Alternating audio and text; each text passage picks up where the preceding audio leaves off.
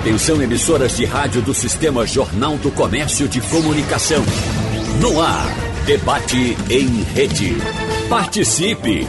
Rádio Jornal na internet. www.radiojornal.com.br Dificuldades para comer e dormir, coração acelerado em diversas situações. Você já sentiu isso? Esses são apenas alguns dos sintomas da ansiedade. E o Brasil é o país com mais casos de ansiedade no mundo, segundo a Organização Mundial de Saúde. A entidade, inclusive, disse que em 2019, quase 19 milhões de brasileiros, ou seja, aproximadamente 10% da população, conviviam com esse transtorno. No mundo, pelo menos 129 milhões de pessoas devem desenvolver depressão ou ansiedade neste ano. Mas quais são as formas de prevenir e controlar os impulsos da ansiedade?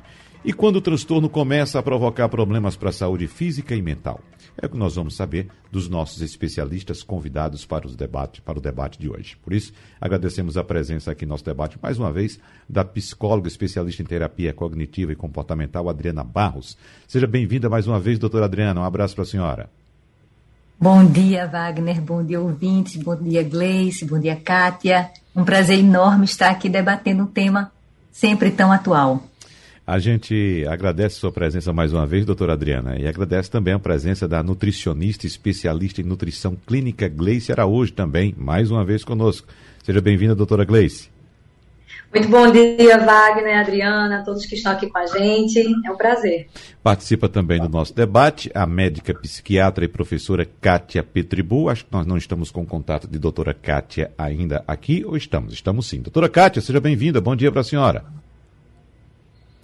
É, doutora Kátia está fazendo a conexão agora. Enquanto a doutora Kátia faz a conexão, restabelece a conexão dela, a gente começa conversando com a nutricionista Gleice porque, doutora Gleice Araújo, quando a gente fala em ansiedade, a gente sempre vem à nossa mente, vem à nossa mente sempre aquela imagem de pessoas que têm ansiedade, inclusive na hora de comer.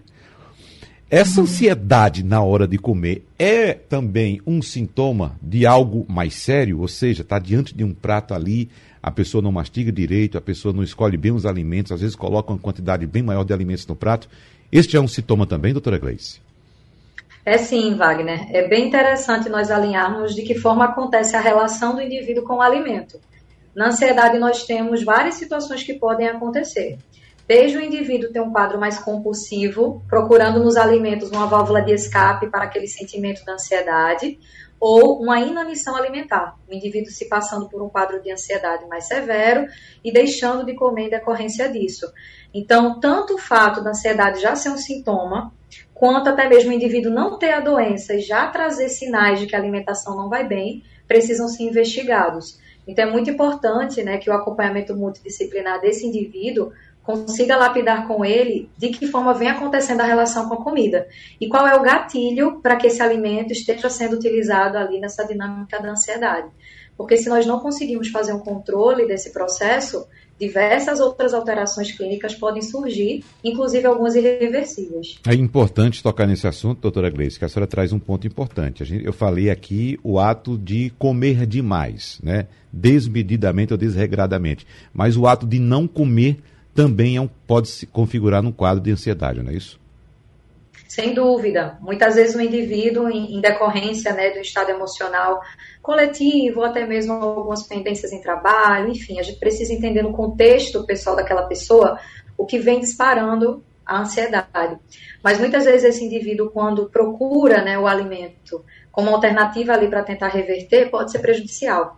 Porque, Wagner, os alimentos que são considerados mais saudáveis não são a primeira escolha. O indivíduo em um quadro de ansiedade vai recorrer aos alimentos que tragam uma sensação imediata de prazer.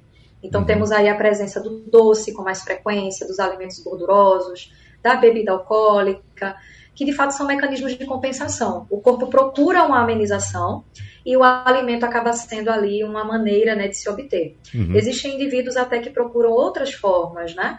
É, que incluem alguns vícios ou até mesmo situações é, onde um acompanhamento multidisciplinar é importante para que a gente consiga barrar esse processo.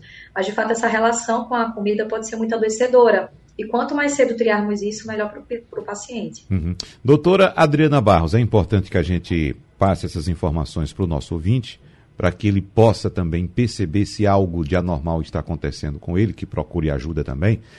Mas é bom que a gente também oriente as pessoas que começam a observar, até mesmo dentro de casa, o comportamento dos filhos, uh, do marido, da esposa, uh, de um parente, e começa a identificar sintomas de ansiedade, não é, doutora Adriana?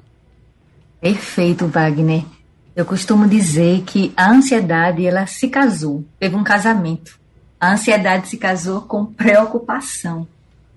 E aí essa preocupação, quando ela é de uma forma muito excessiva, ela começa a levar o ser humano a pensamentos catastróficos, pensamentos negativos, e isso vai gerando paralisação. A ansiedade, ela é um processo do organismo, não é? Somos seres ansiosos, mas existe o transtorno de ansiedade. Uhum. É no como que a gente vai estar atuando. Porque ter preocupações as pessoas têm. A ansiedade, ela, ela leva muito a pessoa a uma fuga do seu, do seu momento presente.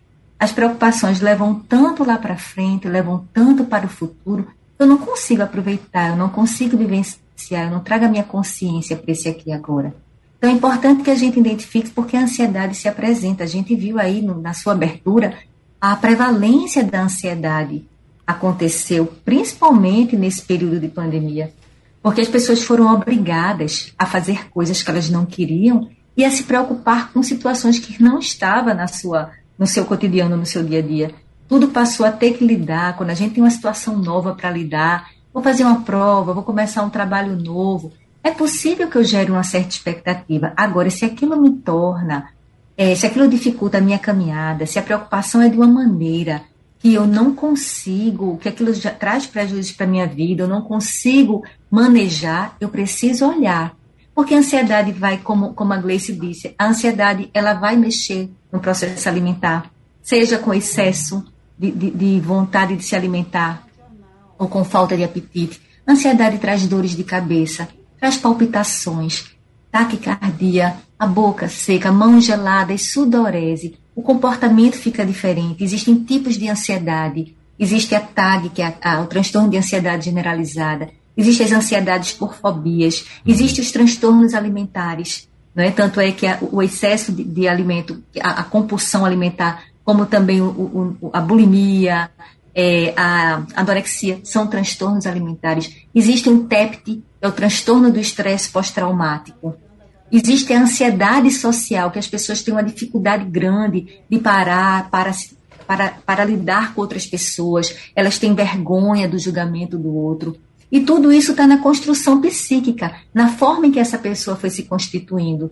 Então, a família, sim, trazendo a tua, a tua é, colocação inicial, a família precisa ficar atenta, porque já temos, sim, crianças com um grau de ansiedade, um grau de exigência, porque a criança vai estar tá é, se baseando no modelo dos pais.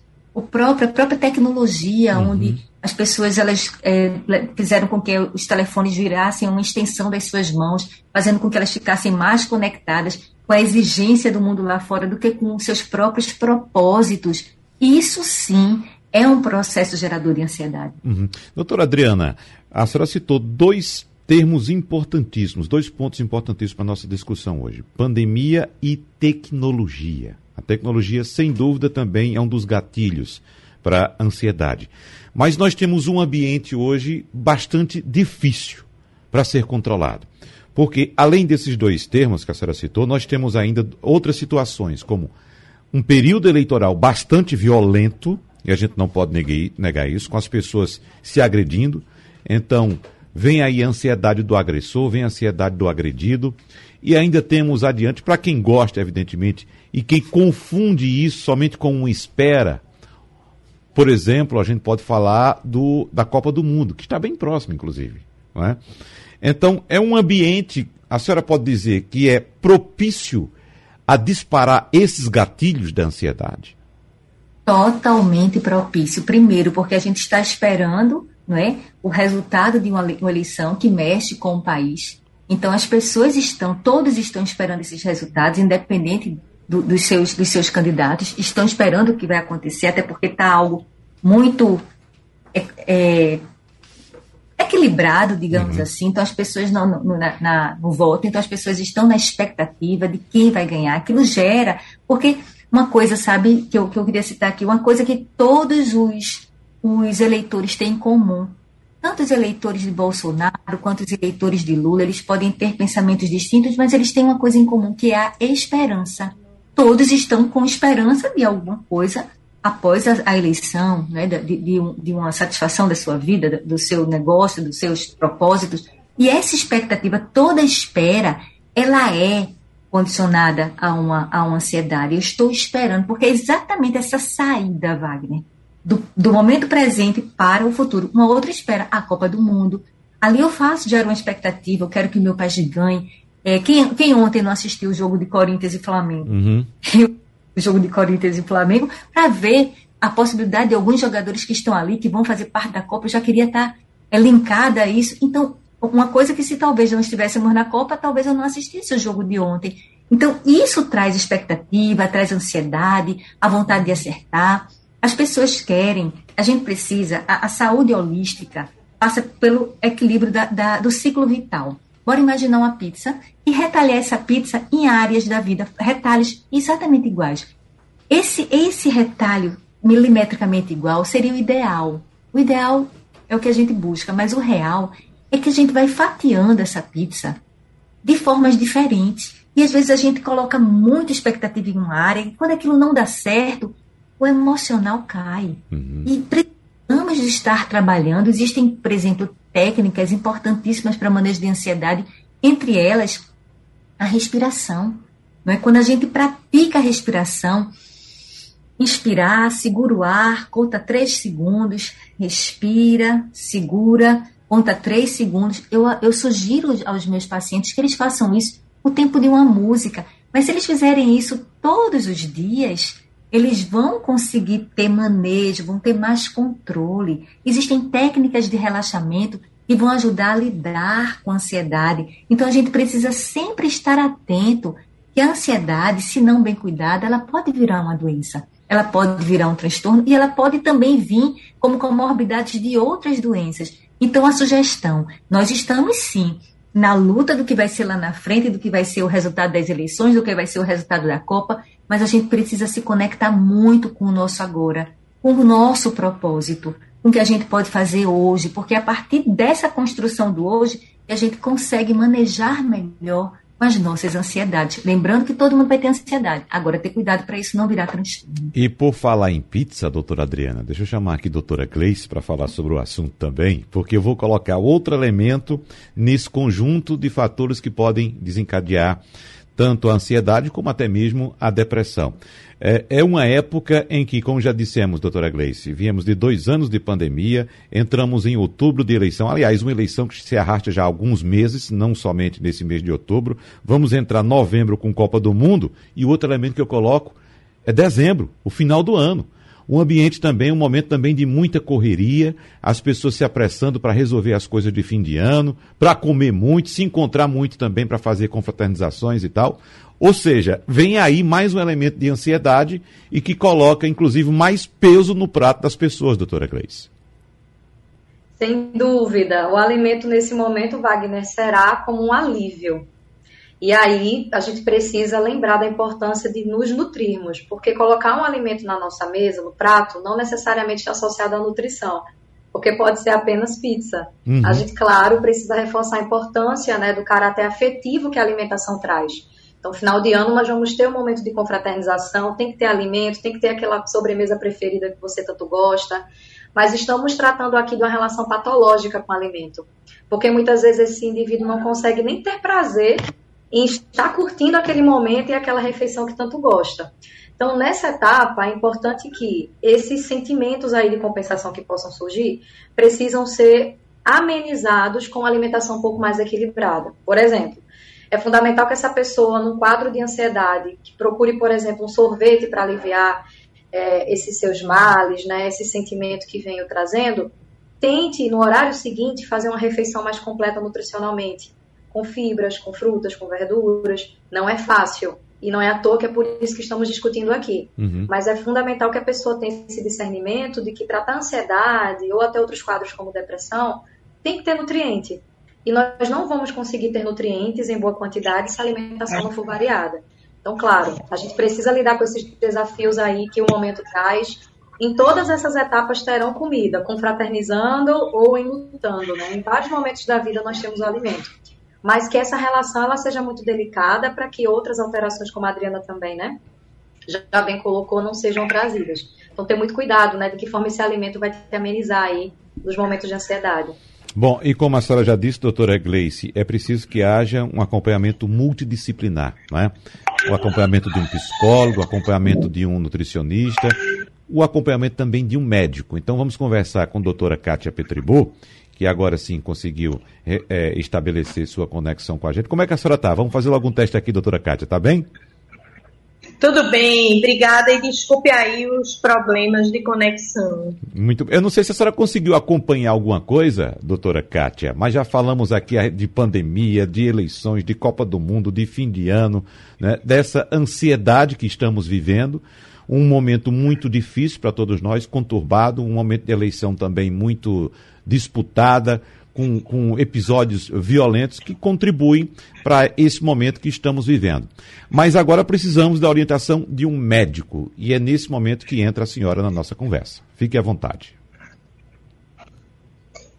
É, eu ouvi algumas, algumas coisas, mas assim, é importante a gente frisar que os transtornos de ansiedade, enquanto doença, né, são os transtornos psiquiátricos mais frequentes. Quando se junta, tá certo? O mais frequente é a depressão. É a principal causa de incapacidade do mundo. Mas quando a gente, a gente junta todos os transtornos de ansiedade, são os transtornos mais frequentes, entendeu? Então, assim, é muito frequente na população. E foi feito um estudo é, de vários países do mundo. E o Brasil né, foi o país com mais transtornos de ansiedade é, é um estudo de 2015, claro que com pandemia, é, com eleições polarizadas, com tudo que se tem vivenciado, com certeza, né? Essa ansiedade tem aumentado de uma forma absurda. É, a gente tem visto cada vez mais essa ansiedade nas faixas etárias limítrofes, né? Uhum. Ou seja, quais são as faixas etárias limítrofes? Tanto em crianças, né, quanto em idosos. Às vezes muito idosos, apresentando quadros de ansiedade. E aí, quando começa a intervenção médica, né, quando essa ansiedade começa a ser patológica, quando a pessoa não consegue dar conta, começa a ter vários problemas, de que? Já foi falado aqui, de dormir, de não conseguir se alimentar ou se alimentar demais, de ficar no nível de angústia, né, de incapacitação que não consegue mais realizar as suas funções. E aí, nesse momento, tá, entra o papel do médico, do médico psiquiatra, que é a especialidade que cuida dos transtornos de ansiedade, no sentido de, junto aos outros profissionais, cada vez mais a gente trabalha numa interdisciplinaridade, medicar aquela pessoa que, que não está dando conta dos outros tratamentos sozinho e de uma forma isolada.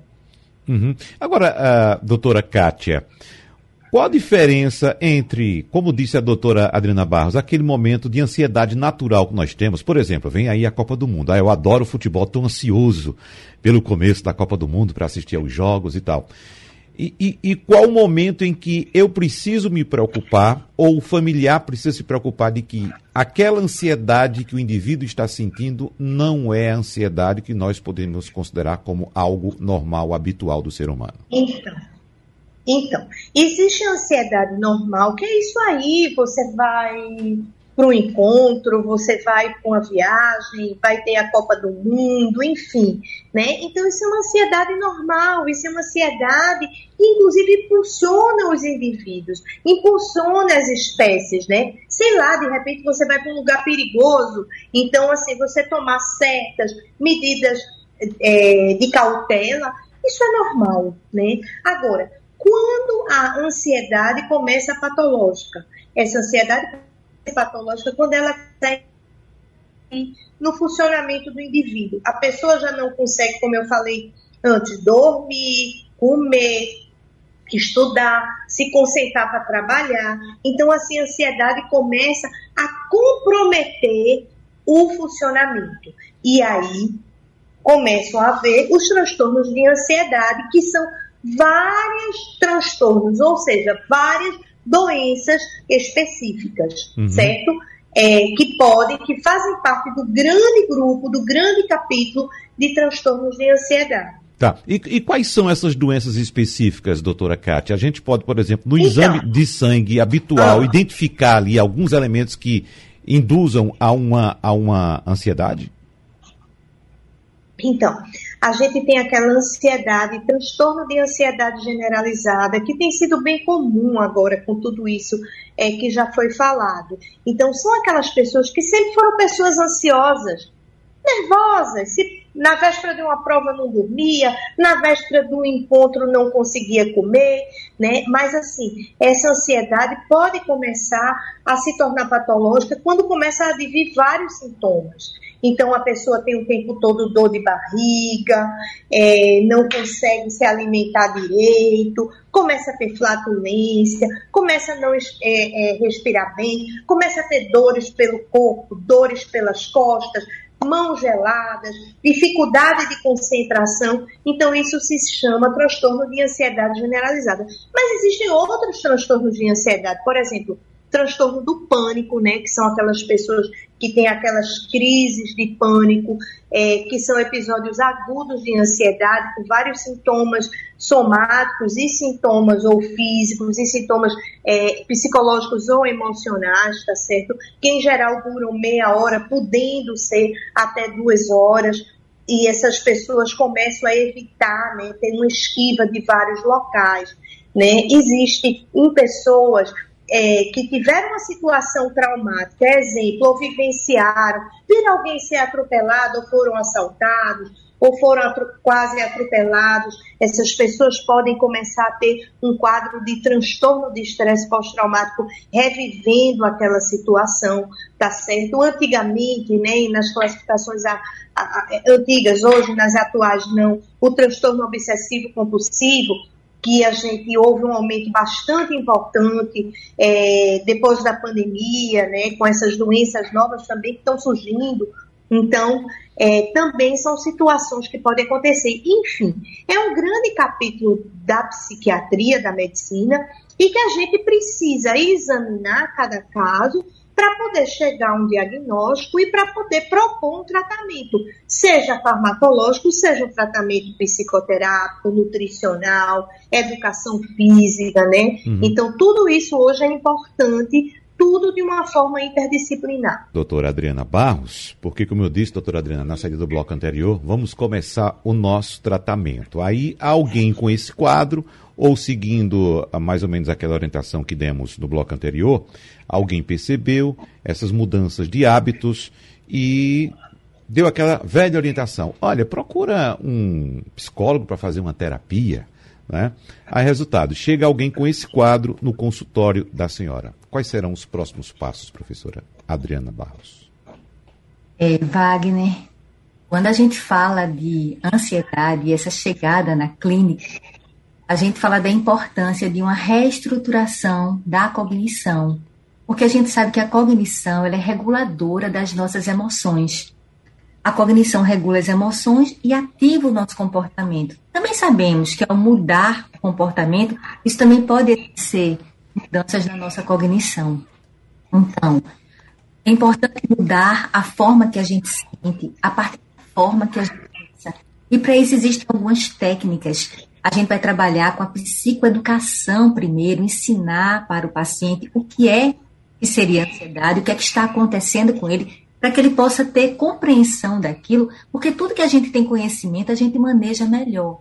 Então, ele vai, a partir dos pensamentos disfuncionais, ele vai trazer um pensamento disfuncional, ele está tendo um pensamento negativo, um pensamento catastrófico, que a gente chama de distorções cognitivas, é exatamente o que está impedindo essa caminhada. Ele paralisou ali naquele pensamento, ele começou a remoer, ele já não dorme, quando ele vai dormir, ele leva o pensamento para junto. Então a gente vai ajudar a ele reestruturar, a ele buscar evidências daquele pensamento, o quanto daquilo é real ou tem a ver com a fantasia, tem a ver com o medo.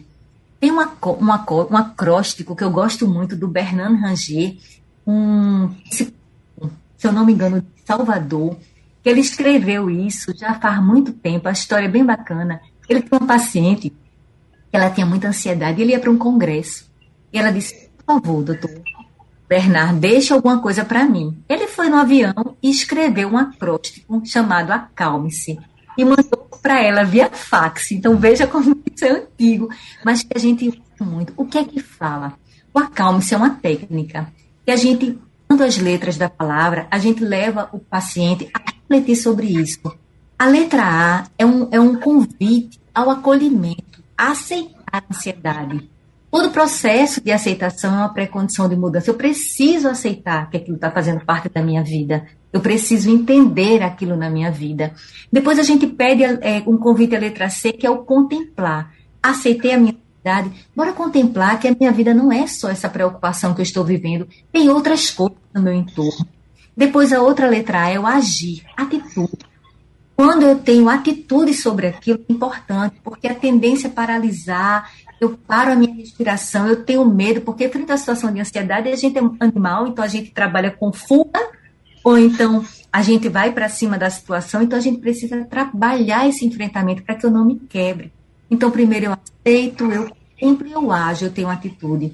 Depois ele faz um convite, ao, a letra L é um convite a liberar, é onde ele associa, eu tinha falado no primeiro bloco, a importância da respiração, porque eu preciso aprender a respirar para trazer essa consciência para esse aqui agora. Tanto é que a mindfulness, uma meditação que trabalha muito o foco na atenção plena, ela ajuda a pessoa a ter consciência desse aqui agora. Tudo que eu tenho consciência, tudo que eu consigo pensar, eu consigo atuar de uma forma melhor. A letra M ele pede para manter. Eu eu contemplo, eu ajo, eu libero, eu respiro e eu mantenho. A letra E é exatamente o que eu falei no início, examinar é onde eu preciso ajudar o paciente a aprender a examinar os seus pensamentos, porque a partir do que está pensando, dessa cognição, ele está adoecendo, ele está vivenciando num processo de prejuízo, que ele não está mais conseguindo lidar com a vida dele. Então, nesse momento, ele vai examinar os pensamentos. Depois, a letra S é um convite sorrir. É importante que a gente sorria, que a gente tenha, traga graça para a nossa vida. E a outra letra E esperar. Ter paciência. Ansiedade é algo que vem, mas depois ela volta. Ela tem esse ciclo. Quando a gente consegue compreender tudo isso, a gente lida melhor. Para isso, tem um quantitativo grande de técnicas para que a pessoa vá compreendendo essa cognição, para que ela vá buscando esse autoconhecimento, porque a gente sabe que esse processo de se conhecer também é um processo preventivo. Quanto mais eu me conheço, melhor eu lido mas é como se eu tivesse um GPS. E eu, eu, eu sempre é, convido as pessoas a ficarem atentas ao que a gente está estudando muito por aí, que é a positividade tóxica, né? É aquela ideia de responder ao mundo positivamente, eu tenho que estar sempre em perfeição, comparativo com o outro, isso também é adoecedor. Então, quanto mais o ser humano vai entendendo porquê das suas preocupações, ele vai reestruturando melhor essa cognição, porque a gente sabe que um pensamento disfuncional vai gerar uma emoção disfuncional e um comportamento disfuncional. E quando a gente faz com que esse pensamento seja funcional, a gente regula essas emoções funcionalmente e ele vai ter um comportamento mais saudável, mais ativo, mais equilibrado. Uhum. Doutora Kátia, e no entendimento da senhora, quais serão esses passos ou quais devem ser esses passos para iniciar esse tratamento? Eu disse agora há pouco que temos um time aqui que pelo menos me parece completo. Mas será que a senhora orientaria outro profissional aqui na nossa conversa ou para um paciente seu, doutora Kátia? Não, eu acho que, veja, primeiro tem que se passar pelo diagnóstico e cada pessoa é uma pessoa, né?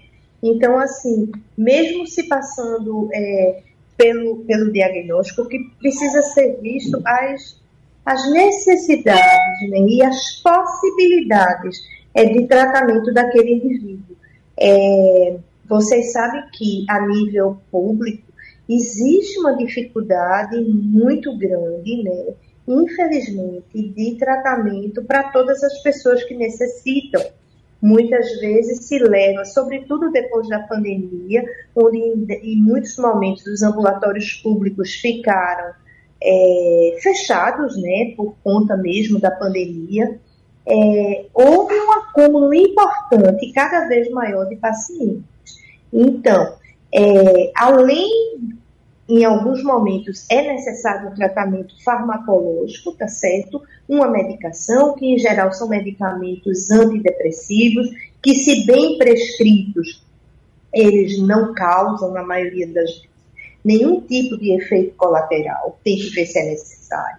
E também, simultaneamente, caso seja possível, né, é, ser iniciado um tratamento psicológico, ao mesmo tempo nutricional, sim, as pessoas comem muito mal. É muito mais fácil comer um sanduíche que é cheio de gordura trans, ocorre problemas, a gente hoje sabe das alterações da microbiota intestinal de pacientes que têm depressão, ansiedade, então a alimentação correta é faz parte do tratamento, e, se possível, atividade física. Se for alguém que não possa ir para uma academia, que não possa ter um, um professor particular, personal trainer, etc., nós temos que, sem dúvida, né, encaminhar para a academia da cidade, ensinar como a pessoa possa caminhar próximo à sua residência. Então, tudo isso é de fundamental né, importância.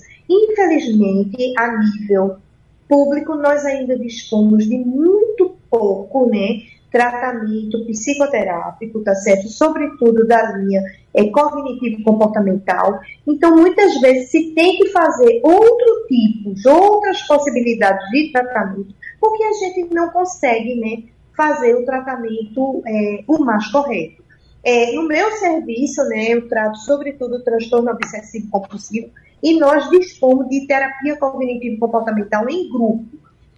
Além de muito eficaz, nós podemos atender 8 ou 10 pacientes ao mesmo tempo, por meio de um protocolo. Então, assim, que mais é, propostas desse tipo possam existir, tá certo? Não apenas para toque, mas para ansiedade, para pânico, para que maior número de pessoas elas possam receber um, um tratamento adequado e possa se beneficiar de uma melhora. Uhum. Agora, doutora Gleice, imagine que um paciente chegou para a senhora com algum diagnóstico feito ou pela doutora Adriana ou por doutora Kátia. Imagine que a senhora recebeu aí um diagnóstico. Vamos agora tratar a parte nutricional desse paciente. O que é que a senhora orienta? Embora. Uhum. Depois das dicas né, valiosas das outras colegas aqui é. que trouxeram informações importantes para a gente, vamos chegar na parte nutricional. Primeiramente, é importante entender como é a relação desse indivíduo com o alimento. E existem algumas estratégias comportamentais do dia a dia, Wagner, que vale para quem se considera ansioso e para quem não se considera. Então, por exemplo, o momento da refeição hoje, ele não é mais culturalmente como antes. Nós não nos alimentamos à mesa todos os dias, na presença de pessoas que nós gostamos. Muitas vezes essa refeição é feita no carro, indo, indo ao trabalho, com muita pressa. Então, tentar contemplar aquele momento da refeição para você perceber ali qual é a sua relação com o alimento. Muitas vezes na ansiedade é um comportamento muito rápido e acelerado, inclusive na hora do comer. E aí a gente volta a tratar o que a Adriana até já trouxe muito bem, né, que é a importância da atenção plena que de maneira muito simplista é você ter o tempo ali necessário para curtir a sua refeição. Uhum. Estou trazendo aqui de uma maneira bem grosseira, né, para que o ouvinte se familiarize um pouco mais. Mas simplesmente entender ali que é importante mastigar com calma, ter um cuidado a engolir aquele alimento sem necessidade de excesso de líquido numa refeição principal, ter cuidado também, né, de ao final do seu dia evitar grandes volumes de refeição, Geralmente, após um dia estressante, os nossos hormônios estão à flor da pele no início da noite. Um momento no qual o nosso corpo já estaria desacelerando para adormecer. E algumas pessoas ansiosas não conseguem ter esse limiar, então ultrapassam a noite né, em, claro, procurando alimentos ali para repor essas suas angústias. Então, também evitar um grande volume de alimento na hora de dormir ajuda bastante para se ter um sono mais tranquilo e o comportamento ansioso também não fazer parte. Outra orientação é que, se você é ansioso, evite nesses momentos consumir alimentos estimuladores de ansiedade. Então, a gente fala aí do excesso de cafeína, do excesso de alguns chás, como chá verde, evitar a bebida alcoólica, que para muitas pessoas pode ser também um amenizador mas vai trazer repercussões a longo prazo que não são tão interessantes. Excesso de chocolate, que por mais que traga aquele efeito momentâneo do prazer, daquela sensação né, de que, poxa, passou o que eu estava sentindo, infelizmente, né, carrega uma quantidade muito grande de gorduras, de açúcares e que podem também não ajudar o processo. E por fim, pensar em nutrição. Então, quando nós falamos de um indivíduo ansioso, é importante que alguns nutrientes sejam melhorados aí no dia a dia, pensando na saúde cerebral. Uhum. Então, a gente tem, por exemplo, o ômega 3, que é possível encontrar, né, não só nos peixes, mas também em algumas sementes, como a chia a linhaça. Podem ser incorporados de diversas formas, né? no cardápio dessa pessoa e ajuda muito na saúde cerebral. Vitamina D também é um tipo de nutriente muito pouco, né? Uhum. É, comentado para a saúde cerebral em alguns momentos, mas bem importante. Se o nutricionista observa que o consumo desse nutriente não vem sendo feito, a gente pensa numa suplementação. E claro, fibra, né, alimentos que tragam cor, que tragam texturas diferentes para o nosso prato, porque eles vão carregar vitaminas e minerais que são importantíssimos para a saúde do nosso cérebro e não tem como desvincularmos o cuidado da ansiedade sem pensar nesses componentes também. É, agora, doutora Grace, qual o peso que tem, por exemplo, a, as preferências desse, desse paciente que chegou para a senhora? Porque a gente sabe que alimentação também é prazer, né? Então a gente tem que se sentir bem com aquilo que a gente, que a gente ingere. Uh, eu estou citando isso porque às vezes a gente vai em um, em um nutricionista e sai com a sensação de que precisa contratar mais dois profissionais. Um para encontrar aqueles alimentos que ele passou e outro para preparar, porque a gente não vai saber nem conhece aqueles alimentos. E onde é que fica a importância daquilo que me faz bem? Porque se, por exemplo, eu estou no tratamento contra uma ansiedade e eu não vou ser feliz naquilo que me dava prazer, que é me alimentar, então o, o qual o peso dessas preferências na orientação que a senhora dá? Perfeito. Eu sinto muito que relatos como o seu, Wagner, são tão comuns em uma mesa de consultório, uhum. porque durante muito tempo a nutrição ela foi trabalhada com esse caráter restritivo, desprazeroso. Na minha prática clínica, por exemplo, eu não falo o termo dieta, porque o dieta está associado sempre a algo que é ruim, que vai tirar o que eu gosto, que vai me limitar de alguma forma. Então, sempre trago uma dinâmica de planejamento de cardápio, orientação da sua alimentação, mudança na rotina alimentar. E é justamente ter esse equilíbrio. Porque não faz sentido em uma modificação de cuidado nutricional, focando aqui na obesidade, na, na ansiedade, perdão. Mas poderia ser qualquer outra doença, tirar o prazer do indivíduo em comer. Então, quando nós temos uma pessoa que traz ansiedade no consultório, nós precisamos equilibrar essa relação também. Então, talvez esse indivíduo traga para gente que chocolate é algo que o ameniza. Por que não começar a trocar esse chocolate por outro? Aos pouquinhos, tentar remodelar esse paladar para que esse chocolate esteja fazendo parte. Por que não incorporar esse chocolate também como sobremesa de uma refeição principal? Ao invés de comer uma barra de chocolate antes de dormir à noite, que esses efeitos serão muito piores, né?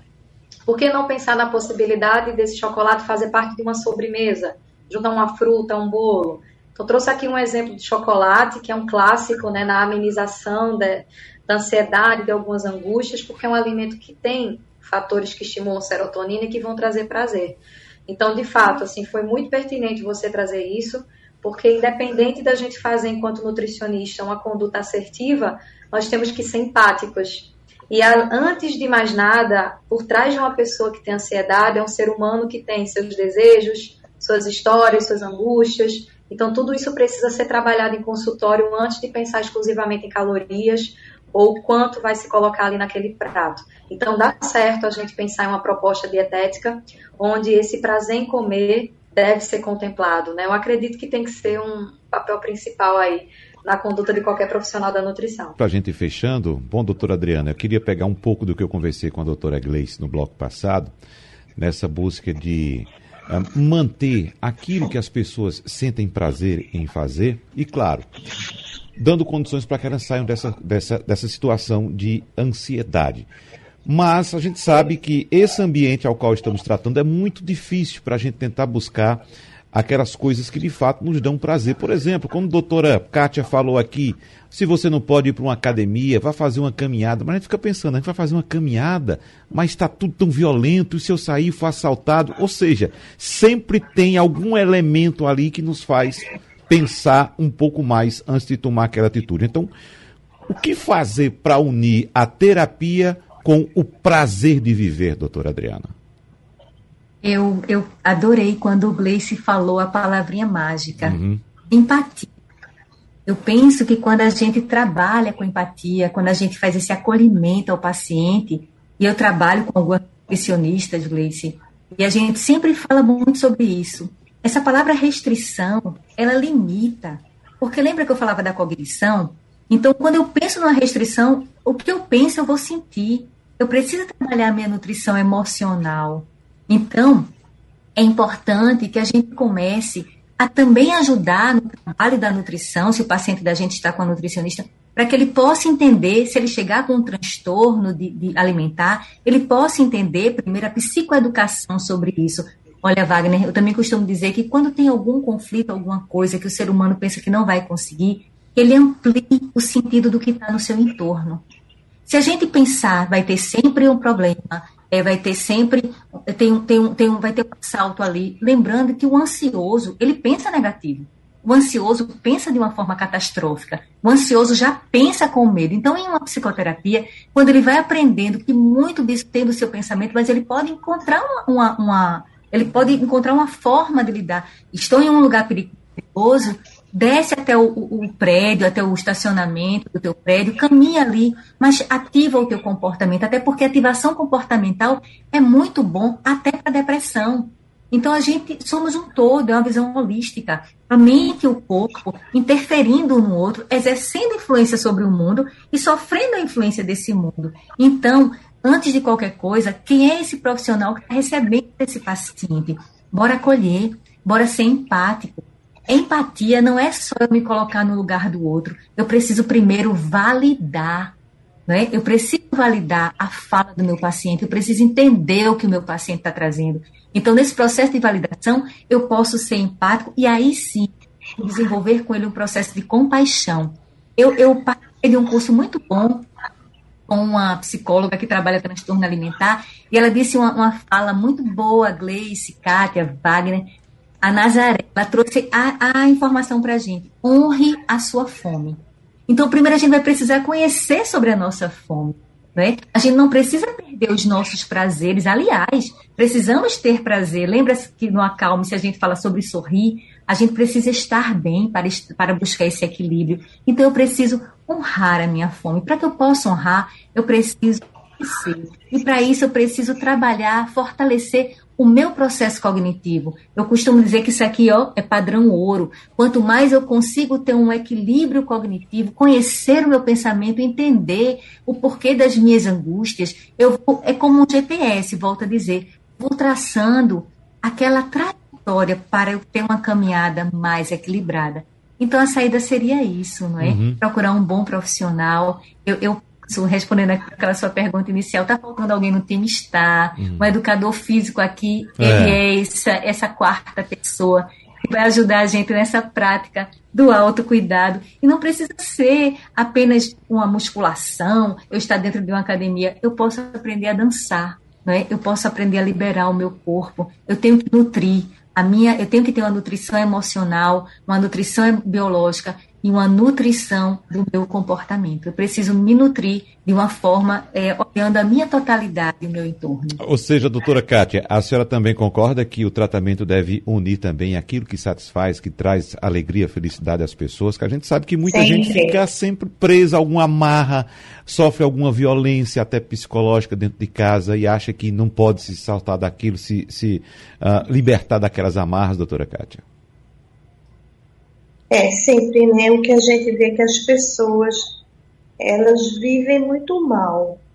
Não apenas aquelas pessoas que não têm recursos, que vivem numa situação de mais vulnerabilidade, mas às vezes a gente tem pessoas até que vivem em situação que, que, que, seria possível ter algum lazer, ter algum tipo de contato. As pessoas estão muito solitárias e vivem muito mal.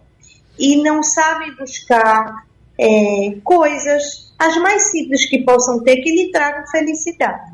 Então, às vezes, o processo terapêutico se passa por aí também, sabe? Se passa por aí também. Uhum. E pode ser coisa muito simples, coisas muito simples. Né? Geralmente, as coisas que trazem felicidade não são as coisas é, mais caras, mais elaboradas. Não, não são. Muito bem. Agora, doutora Gleice, para a gente encerrando, já estamos perto da hora do almoço. Eu estou ansioso com o meu relógio aqui, que daqui a pouco eu vou ter que encerrar o programa por causa do horário eleitoral gratuito. Então, suas últimas considerações e, quem sabe, até alguma orientação para a gente que está lhe escutando agora, doutora Gleice. E se enquadrou perfeitamente no que a gente tratou no programa hoje. Maravilha. Deixa aqui aos ouvintes que, se você percebe que algo não está bem, não perca tempo, procure ajuda profissional muitas vezes, né, você fica tão afogado ali trazendo coisas dentro de si e uma breve conversa pode favorecer, né, fazer com que você se sinta melhor. Eu espero que as minhas palavras aqui tenham contribuído para você ouvinte que está com esse sentimento ansioso aí por trás e estamos sempre à disposição, né? Já estou aqui também cronometrando os segundos, viu, Wagner? Já para agradecer uhum. pelo espaço, por essa manhã maravilhosa. Foi muito bom ter aprendido também com as colegas que estão aqui conosco. E estamos à disposição, tá? Muito bem. Então, quero, eu quero agradecer a, a, participação da nutricionista, especialista em nutrição clínica, Gleice Araújo. Agradecer também a doutora Adriana Barros, que é psicóloga, especialista em terapia cognitiva e comportamental. E a médica psiquiatra e professora Kátia Petribu. Muito obrigado pela colaboração de todos e a gente fica aqui torcendo muito para que essa nuvem de energia tão negativa desapareça, se dissipe logo e que a gente volte a viver com alegria e felicidade. Muito obrigado pela participação de vocês, abraço, tchau, tchau e até a próxima. Sugestão ou comentário sobre o programa que você acaba de ouvir, envie para o nosso WhatsApp 99147 8520.